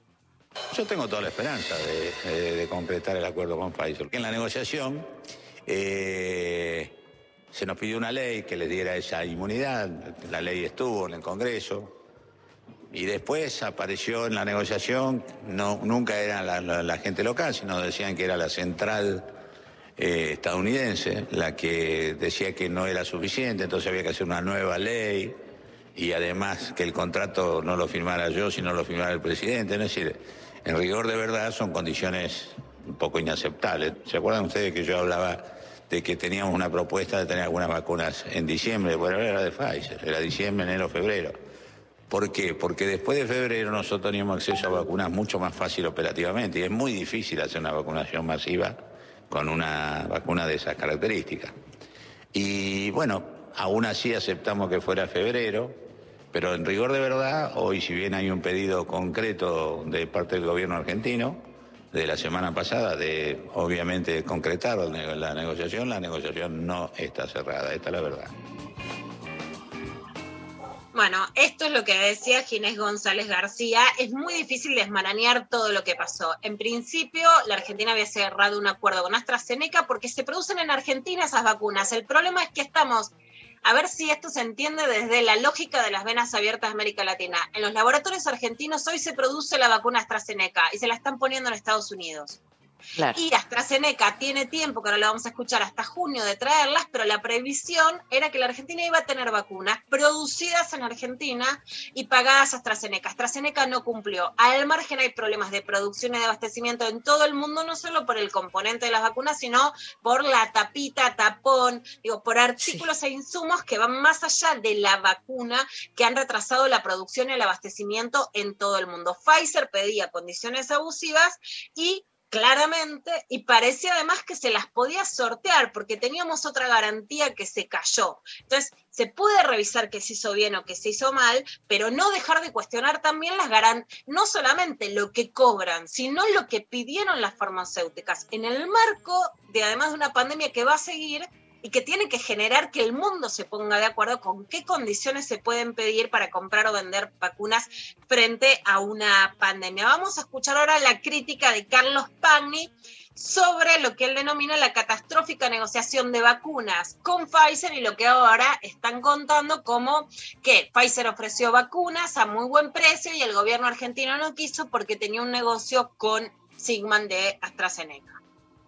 Segundo problema que es la catastrófica gestión del gobierno en materia de vacunas. Catastrófica no solo por la impericia, sino porque además la impericia viene mezclada con negocios. Ayer hubo una presentación, una presentación del chairman y CEO de Pfizer, que se ha convertido en el laboratorio del mundo. Y contó cuál fue su experiencia con la vacunación, pero sobre todo con la comercialización. Dice, nosotros en Pfizer elegimos 84 países. Esos 84 países los clasificamos en países de altos ingresos, de ingresos medios y países pobres. A los países de altos ingresos, por ejemplo Estados Unidos, le ofrecimos la vacuna a 20 dólares por dosis. A los países de ingreso medio les ofrecimos la vacuna a 10 dólares por dosis. Y a los países de bajos ingresos por el costo. Y aclaró, no voy a decir cuál es. Bueno, esta es la vacuna que se le ofreció a la Argentina en 14 millones de dosis, entre otras cosas con una especie de privilegio, de prioridad, porque la Argentina había ofrecido centros de salud y enfermos para los procedimientos, para los protocolos de creación de la vacuna. Esta vacuna, por las razones que fuere, el Estado argentino no la adquirió. Y ahora le están dando instrucciones al embajador en Estados Unidos, Jorge Argüello, para ver si puede recomponer las relaciones con Pfizer y conseguir algo de las vacunas que rechazamos, 14 millones de dosis. Estamos anunciando, el gobierno anuncia de a 300.000 que llegan en distintos aviones de aerolíneas desde Rusia, desde China, etc. ¿Por qué rechaza la, va- la vacuna el gobierno? No, nadie explica. Sí, se dan explicaciones legales que no tienen razón de ser ahora porque le están diciendo a Argüello que busque la vacuna de Pfizer, que la, la va- van a tener que corregir la ley seguramente si es que la consiguen. Bueno, esto es lo que dice Esper con este argumento. ¿Las condiciones eran abusivas? Sí. ¿Están bien esas condiciones abusivas? No. ¿Hubo errores de gestión? Sí. Hubo errores de gestión porque además había un compromiso con AstraZeneca de proveer a la Argentina y era otra la provisión. Sí. Frente a una situación que no sale como vos esperabas, ¿tenés que retomar la renegociación? Sí. Entonces está bien retomar la negociación hoy con Pfizer, más allá de garantizar otros frentes como el de Sputnik y esperar, por supuesto, lo de AstraZeneca, que claramente es la ficha que salió mal. La Argentina desperdició que se habían hecho las pruebas en el hospital militar y había reuniones de pola con el gobierno. Sí, también se desperdició eso y las condiciones que ofrecían, aún usando a la Argentina como parte de la investigación de Pfizer, también no fueron las que corresponden a una colaboración científica de un país con ese proyecto de vacuna. Y para entender la otra pata, que es qué pasó con la apuesta argentina AstraZeneca, vamos a escuchar lo que le preguntaba Ale Berco a Carla Bisotti sobre los compromisos incumplidos de AstraZeneca. El contrato que tiene Argentina es con la producción de la vacuna eh, que se produce en, com- en colaboración con Argentina y con México, Sí. y el, el proveedor es AstraZeneca, Mm. que el contrato dice que nosotros tenemos que empezar a recibir las dosis durante el primer semestre. Todos los contratos de todas las vacunas, atento a la incertidumbre en la posibilidad de producción, tienen obviamente una- un colchón, digamos, en favor de los laboratorios productores por si se atrasaban, así que todavía formalmente estamos dentro del contrato, no dentro de las expectativas teóricas del principio, Mm. y la verdad que nobleza obliga, la gente de Argentina, de AstraZeneca, está haciendo un esfuerzo grande, no solo para que podamos tener lo antes posible la vacuna, sino que también fue importante para que recibiéramos esas Covishield del Serum Institute, y ahora está trabajando para ver si podemos gestionar eh, en función de también lo que vos contaste que, que gestionó el presidente, alguna, alguna de las dosis de Estados Unidos que son de Estados Unidos, no, no tiene Astra la potestad de, de- de alocarlas para tener algunas de esas dosis mientras tanto. Bueno, este es el complicado ajedrez de las vacunas en la Argentina. Esto ha sido todo por la clavada de noticias vacunada de hoy. Espectacular, nos vamos a la pausa escuchando a Javier Amena haciendo la carretera y volvemos con lo intempestivo. Adentro de la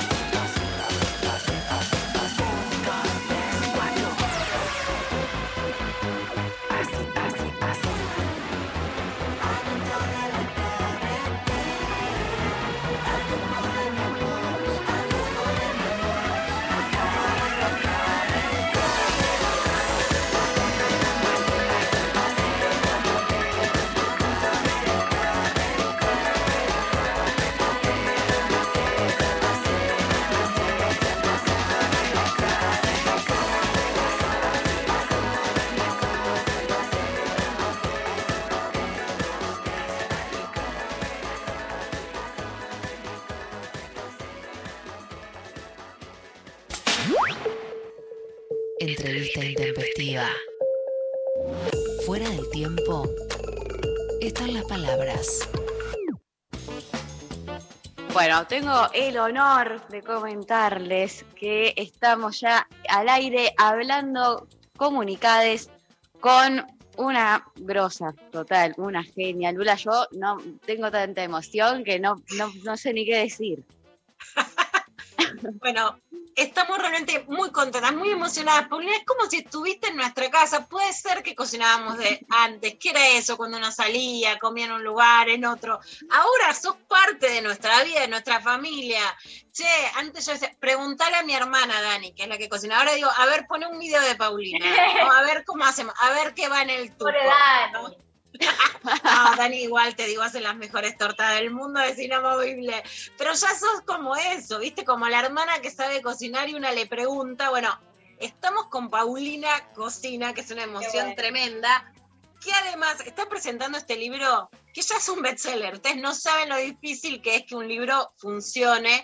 Este libro que se llama Miel Prip, seguro que vos lo pronunciás mejor, pero yo hoy conté, todo mi aspiracional es llegar a hacer esto, nunca lo logro, pero es como lo que quiero hacer cuando sea, no sé si grande, porque ya soy grande, pero grande de verdad, como me imagino grande.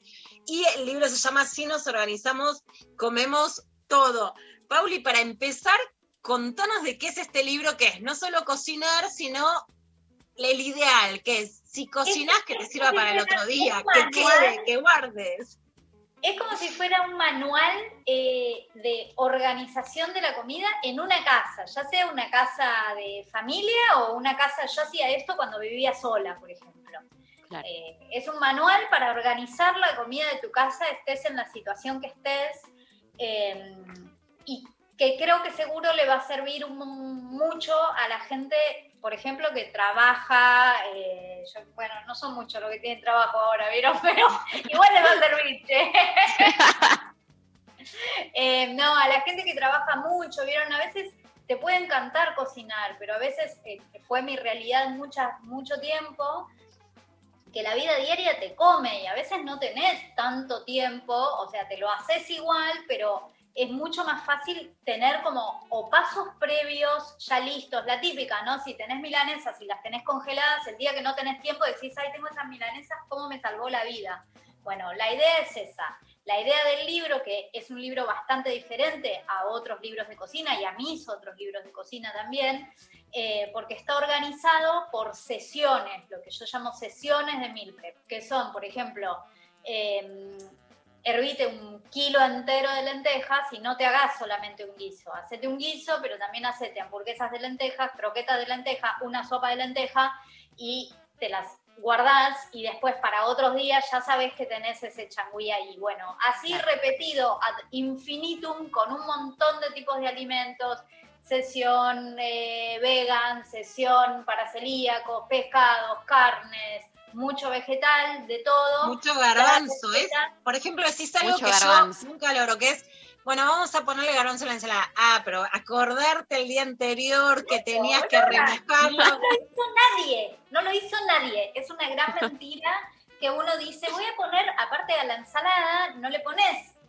una olla de garbanzo, le pones tres cucharadas. Nadie tiene tres cucharadas. Escúchame, nadie te va a hervir tres horas tres cucharadas de garbanzo.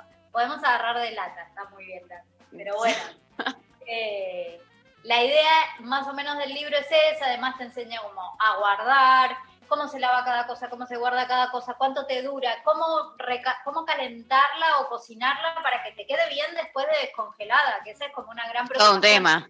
Sí. No me gusta cualquier cosa a mí descongelada. No te voy a decir ahí, ay, hacete un risotto y congelalo. No, por Dios, no me voy a hacer cargo de esa atrocidad. No lo recomendamos. No, claro. Paulina, Totalmente. yo tenía ganas de, de- de preguntarte un poco em, cómo te llevas eh, con todo lo que es em, el mundo ¿no? de, de- de la cocina que suele, yo hablo desde, desde mi lugar, que no tengo idea, pero por lo que veo hay como una cosa muy em, elitista también en, en en el mundo de la cocina y lo estamos viendo también, hay, bueno, furor con un montón de programas televisivos, pero que también lo que muestran es un mundo de la cocina que no pareciera, por lo menos, mu- muy cercano o, que no dan muchos tips o que todo lo que preparan parece como muy sofisticado y, la verdad que, lo que haces vos invita a, un tipo de cocina mucho más accesible y, como más, para, todos y todas, todes, eh, con, las cosas que hay a mano, con las cosas que podemos conseguir fácil. Eh, y, quería saber cómo te llevabas co- con, esa diferencia o, con algunas críticas que suelen aparecer desde algunos sectores como más, me sale elitistas, pero puedo estar equivocándome, sobre eh, cómo, cómo vos también eh, divulgás y, y- y contás e invitás a, a todos a acercarnos desde otro lugar. eh, ¿qué, qué te pasa con eso? Eh, yo me llevo bien con la cocina en general, consumí siempre y consumo eh, contenidos audiovisuales que tienen que ver con cocina, sea los documentales sobre grandes chefs, Masterchef, eh, digo, son como entretenimiento la cocina, a mí me encanta. Eh, y creo que es algo, es un mundo tan amplio que hay para todo el mundo, ¿viste? Es como el vino, y sí, estará el, el de, el que siente las notas de avellana. Y estaré yo, que después de la primera copa es como, bueno, me da un poquito igual. Eh, y no pasa nada, y no pasa nada, digo, el que cocina no está operando a corazón abierto, está haciendo una tortilla, no me rompan las bolas. Eh, entonces, no pasa nada, digo, la gente, la misma gente, eh, primero creo que es una postura que no tiene que ver con cocina, que tiene que ver con otras posturas que yo tengo que no tienen que ver con la cocina. Eh, y después, eh, la misma gente que me critica a mí, después se rasga las vestiduras cuando ve una abuelita cocinando, que soy yo vieja, así que no rompan la bola. Clarísimo. ¿Sí o no? Paulina. Sí, sí, sí. Total. Acá leímos un poco de tu historia, que bueno, vos empezaste a hacer videos en YouTube porque querías hacer algo audiovisual, por supuesto que sos socióloga, acá Mari es fan de Yo- ese datazo. Ese dato me parece el mejor porque como estudiante de, de- de ciencias sociales en la facultad es como que, ah, bueno, hay futuro. Lo único que voy a pedir es que no me pregunten cosas como socióloga, porque siempre me dicen, vos como socióloga, ¿qué pensás? No pienso nada, boludo, porque no estoy investigando ese tema. Porque me dicen, vos como socióloga, ¿qué pensás del fenómeno de? Y me tiran una que yo qué voy a opinar. Pero bueno, pero sos socióloga, ¿no? Que es todo Sí, un dato. sí, y El que título está. Sí, Ah, claro, sí. Pelamos ahí el título para decir, eh, hacemos las lentejas como la socióloga, por supuesto. claro, claro, me legitima, ¿viste? Nosotras hacemos lentejas, pues nos dijo Paulina que es socióloga. Pero Claro. además, de, además de eso que estabas, un, un dato que me interesó, que acá nos pasaba la producción, es que estabas haciendo una tesis que era dura sobre migración, ¿no? Porque vos sabés que recién recordaba que eh, una vez en Colombia un montón de periodistas con muchas amenazas, con situaciones muy duras, decían, bueno, ¿y cómo se desenchufan? ¿Cómo te cuidas? ¿No? Y una gran parte decía, a la noche cocinar, que no quiere decir, eh, justamente por eso me interesa la organización, hay veces que te quedas escribiendo hasta las 12 de la noche, olvídate que ese día me ponga a cocinar, ¿no? El día de cierre que quedas limada. Pero, eh, digamos, ¿cómo, ¿cómo se junta la cocina con un momento de distensión, aún en momentos duros? Y también, ¿cómo cambia la migración la cocina? Ahí te lo pregunto como, como en este sentido más latinoamericano, ¿no? De estar Sí. en España, de compartir con otra gente de Total. Colombia, de ver la tele, de, de poder fusionar la cocina en un modo copado. Total, mira, yo creo que la cocina, ahora no me la acuerdo bien, pero hay una frase de Spinetta que eh, describe todo lo que yo siento con cocinar. Una frase de Spinetta hablando de la cocina, termina diciendo hay que hacer pan y hay que hacer canciones. Eh, y habla de que para él es un momento eh, de como que se conecta con otro mundo. Para mí la cocina tiene mucho de meditación. Vos no podés cocinar mientras haces otra cosa. No podés ser multitasking mientras cocinas. Si vos estás cortando una cebolla o revolviendo un risotto, todos tus sentidos tienen que estar ahí. Porque aparte no estás haciendo algo solo con la cabeza. Estás cortando, estás oliendo, estás tipo, todo tiene que ver con que la cocina te salga bien.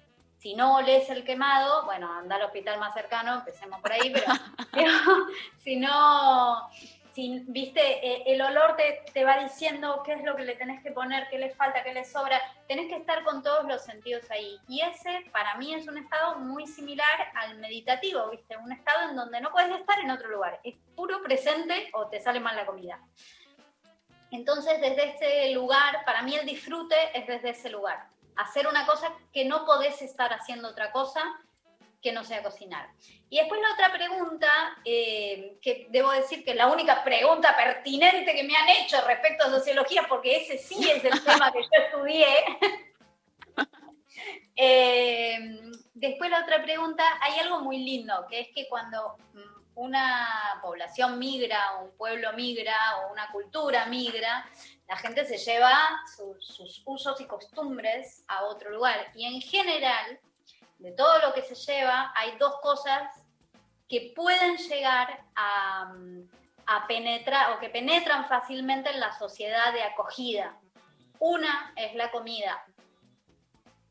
¿Entendés? Si vos paseás por Buenos Aires, por ejemplo, ahora han surgido en los últimos 5 o 6 años un montón de restaurantes venezolanos. Exacto, eso. Total.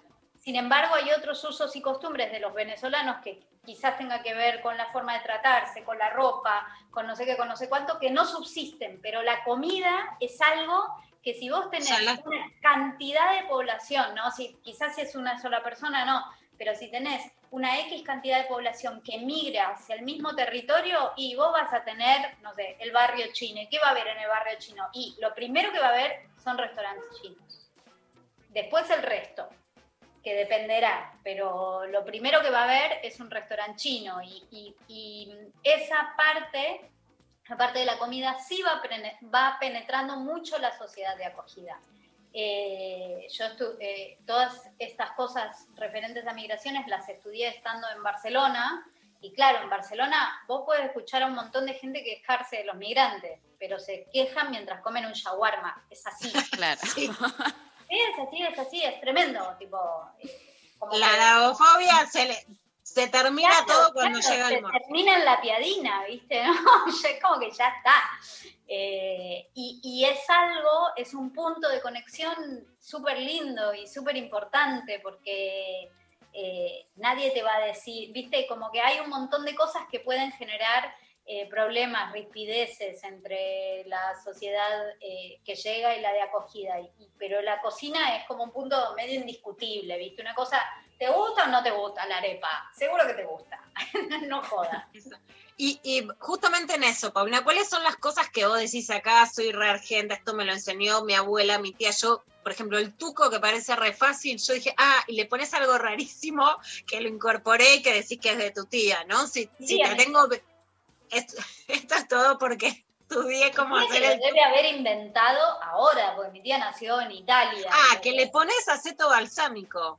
Acheto, acheto, sí. sí, Acheto, yo dije, algo raro le pone Paulina y yo, ah, si lo dice Paulina. Chu. Por ahí es una Honoris huevada, causa, Paulina. A mí me gusta mucho.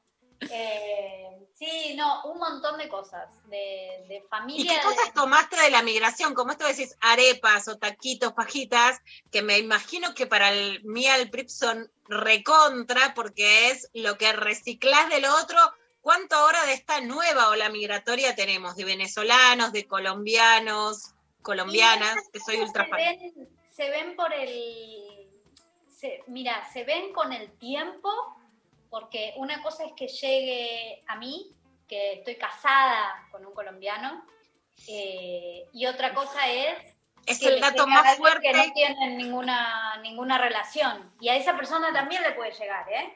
Digo, a esa persona le empieza a llegar cuando empieza a ver en la calle eh, ese tipo de, de cultura. Pero a mí, por ejemplo, yo lo, lo mejor que tomé de la cultura colombiana es la forma de comer. Tipo, a mí me cambió la vida. Yo como... A ver, contanos un poco, Paulina. Te, te voy a confesar que soy muy fan de la cultura colombiana. Mi receta para sobrevivir en pandemia son los culebrones colombianos. Yo vivo ¿Qué son culebrones los colombianos. culebrones? ¿Eh? ¿Qué son los culebrones? Las novelas. Se Ah, estrenó ayer ah, La Reina sí. del Flow, por ejemplo. Sí, es estaba- mi vida no, no, entera. me estaba diciendo una receta y yo, ¿cuál es? ¿Qué son los culebrones? ¿Cómo no la conozco? Claro. Ah, los frijoles, dije, en alguna parte se le dirá culebrones. Vida berraca, con vida berraca. Es todo lo que me interesa en el mundo, así que me parece que estar casada con un colombiano es como una película, por supuesto, bueno, maravillosa porque amo Colombia. Bueno, te la voy a dejar pasar. Te la voy a dejar pasar, Luciana.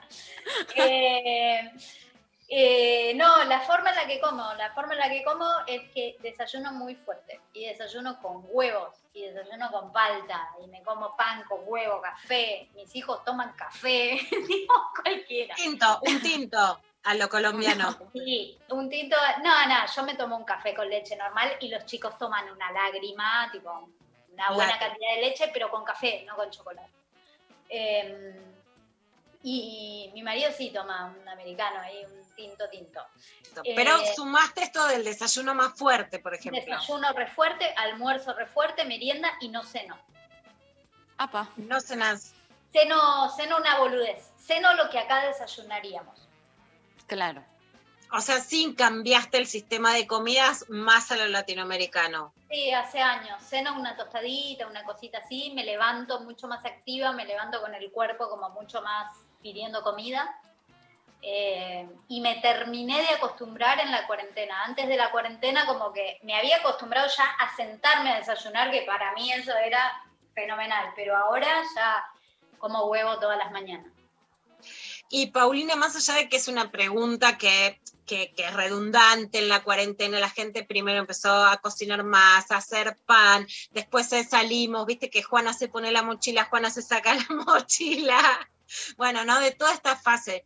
Y sin idealizar ni el encierro, ni lo que significa, ni el trabajo doméstico que termina en el cogote. Pero, ¿en qué sentido se puede esto? Recuperar parte de la alegría de cocinar y parte de lo que sí organiza organizar, ¿no? Que frente a este caos tan desorganizado del mundo, algo de la organización nos puede generar algún umbral de, de tranquilidad frente al caos que nos propone el exterior. Totalmente, totalmente. Hay, hay una parte que es así. Igual yo creo que en el encierro, en el primer encierro, eh, por lo menos para los que tenemos necesidades básicas muy satisfechas, que tenemos una casa, que tenemos un techo, que podíamos comprar comida, hubo una pizca de romanticismo, por lo menos de cosa nueva.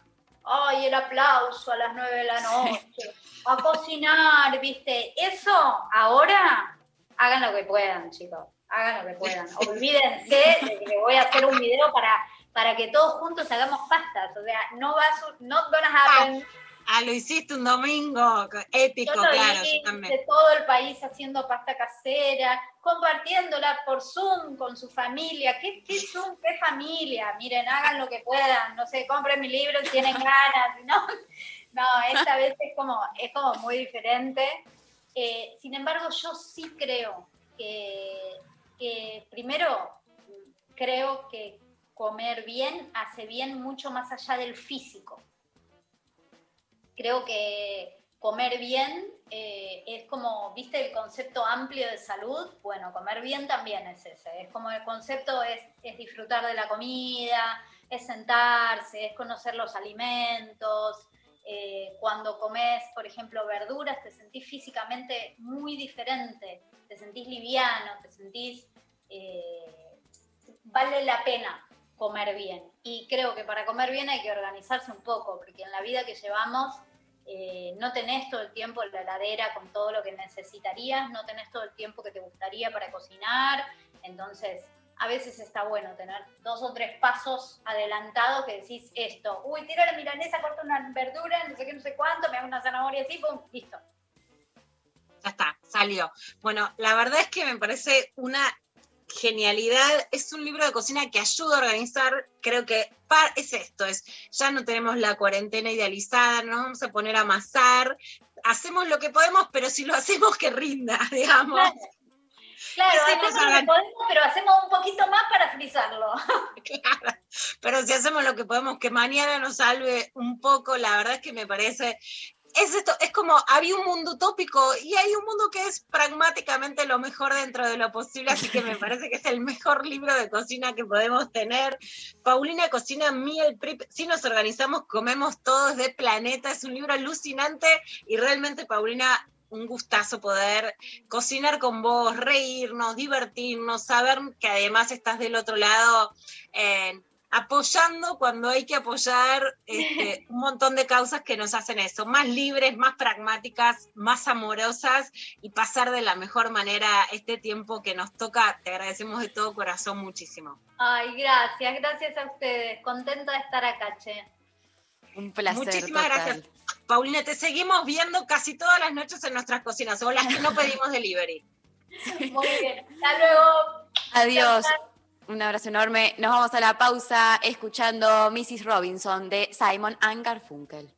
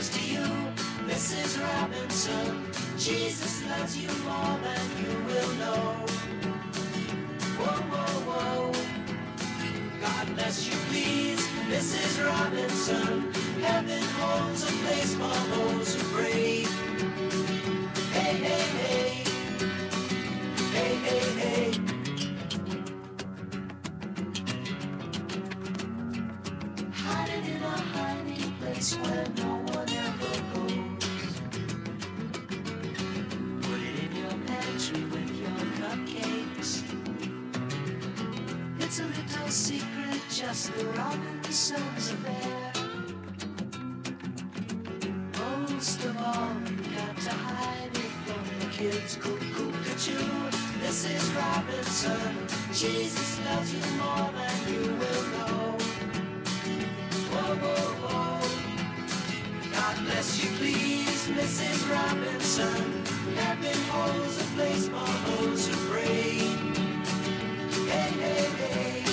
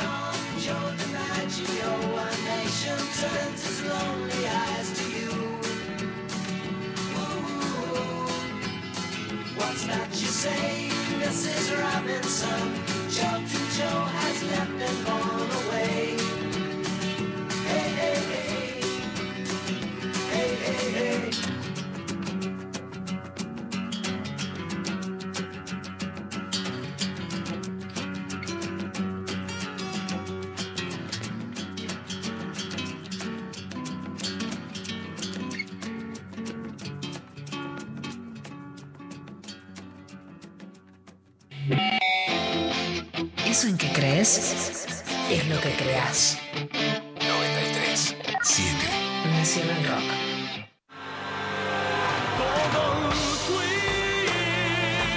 Todos fuimos. Todos somos.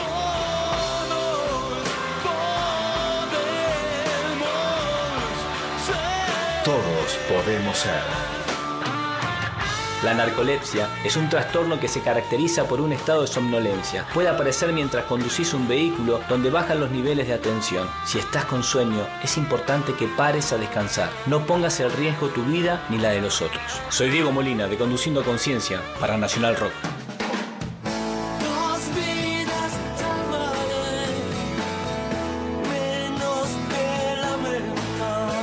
Yo me comprometo con la vida. La mesa está servida. Hola, ¿qué tal? Divertirse a la tarde está asegurado. Hola, ¿qué tal? Lunes a viernes de 13 a 16 con Calu Bonfante y Nati Carulias. ¿Qué tal? ¿Qué tal? Hola, ¿qué tal? Hola. Hola. ¿Qué tal? Por 937 Nacional Rock. Hace la tuya.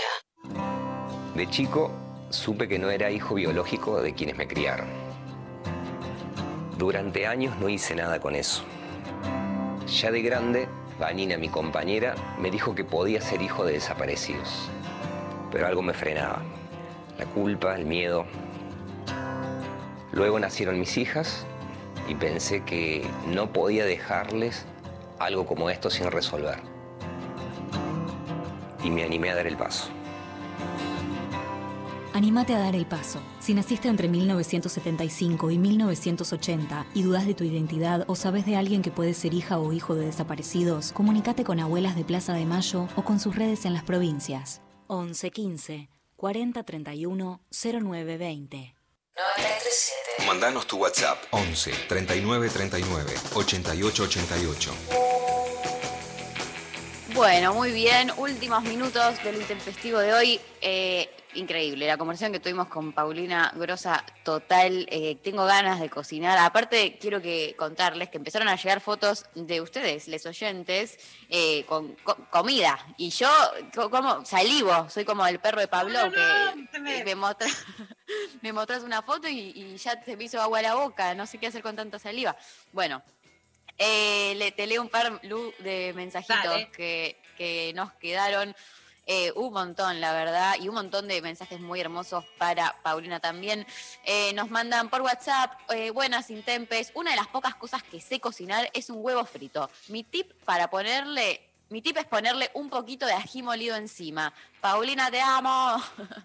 Todos Ah. terminan medio así. Eh, otro que dicen, hola, soy Emila- Emiliano, eh, mi tip es mandarle un huevo frito arriba a todo o en su defecto dos huevos fritos, saludos, Muy sale bien. el huevo frito. Eso Eh, también es más latino. El plato latino Eh. te pone huevo a todo. Totalmente. Hola, ¿cómo están? Soy María de Los Ángeles y mi tip de cocina es, para revivir todo, bueno, no todo, solo las hojas verdes, esas que te olvidas unos días en la ladera y querés utilizarlas de nuevo, las sumergís en agua y les agregás hielo y listo, revivió. Las sumergís en agua y les agregás hielo. Mirá, datazo me parece. Datazo. Hay que me- me- empezar a implementarlo urgente. Eh, hola, Intempes. Mi tip para un arroz sueltito, al principio sellarlo hasta que se ponga blanco y al final, cuando le falta un toque, con un poco de agua aún y apenas debajo del nivel del arroz, apagarlo tapado y dejarlo así los últimos cinco minutos. Malabareando entre el trabajo y escucarles, pero intentándolo siempre hermoses. Bueno. Muy bueno. Una de las cosas que por una cocina dice que no haría para frizar es arroz en el libro. Bueno, está eh, el arroz. el sí, risotto sí, no. el risotto no. Sí. Está, está bien. está me parece muy, muy bien. Me parece un gran tip. Eh, bueno, en la mitad hay un mensaje que dice que, que esclarecedor el informe de las vacunas COVID. Bueno, bien, Lula, te están hablando a vos, Lula. Gracias. Bancar la clavada de noticias. Vamos. Y gracias a, a Pablo González que está todo el día ahí buscando audios meta. Y los días más calientes de información, más todavía. Eh, Cami por Twitter dice, mejor tip de cocina. Mientras cortás cebolla, mantener un sorbo de agua en la boca y ni llorás. O sea, me un sorbo de agua todo el tiempo en la boca, me parece. Yo también. Eh, eh, en Instagram había leído uno que decía que se ponían tiparras para, para cortar la cebolla. Muchísimo, muchísimo. Yo eh, me parece un, accesorio que primero no tengo a mano. Y segundo, eh, prefiero el sorbo de agua o en su defecto, bueno, llorás y ya que estás llorás todo. barbijo, todo, ¿viste? Nos mandan una foto de, dice, arepitas para Paulina desde una colombiana y me da un hambre porque... Ay, ¡ah! mira cómo le mandó arepita. Qué gana de comer arepas. Em, Negra, Cari por eh, Instagram dice, todo lo que queda en la ladera se convertirá en tarta. También. Causa gracia. Em, acá también nos mandan por Instagram, eh, reemplazar la harina de trigo por avena, por la avena molida. Salen pancitos, budines, de todo. Ay, qué rico. Yo amo las galletitas de, avena, banana y pasas de uva de mi hijo, es como lo que más me gusta en el mundo. Acá mi amiga Carolina me habla, primero me dice, esta noche sale guisito de lentejas con restos del asado del finde. Bueno, qué rico. Eh, y después me dice, para cortar la cebolla, chequeado, poner en la heladera o en el freezer antes y el frío evita que llores. O sea, cortarla fría. Tengo sería. una duda, ¿no se pone dura? O sea, por No ejemplo, te, sé, si la no te sé decir. o sea, no es más difícil de cortar. A mí hay cebollas más duras que me cuestan más cortarlas que otras.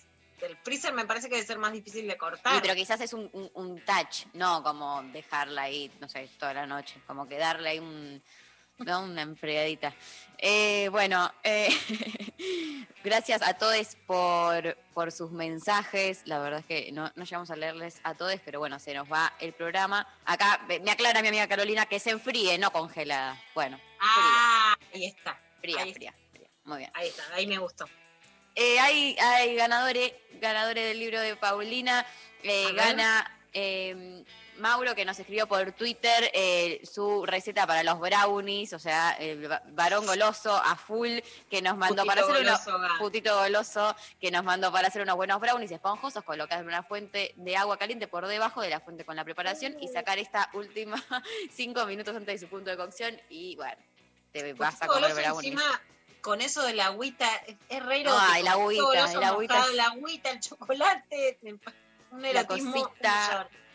Tremendo. Bueno, eh, la producción se contacta contigo entonces para coordinar la entrega del libro de Paulina que te va a solucionar la vida, básicamente. Yo ahora me voy a ir a dormir con el libro de Paulina eh, de almohada ya, porque no puedo creer la cantidad de información que tiene, que para el que aparte no cocinamos mucho, está eh, increíble. Bueno, gracias Lula. Por Gracias a vos, hoy. Mari, qué gran gusto poder escucharlo hoy. A Darío, para quienes pudieron compartir ese momento, lo vamos a ir teniendo de a ratitos, pero cuidando mucho, que se cuide y que se recupere y que se ponga bien. Y muchas gracias, por supuesto, a todo el equipo Sofi Cornell, Pablo González, Lali Rombolá, bancando con todo este programa.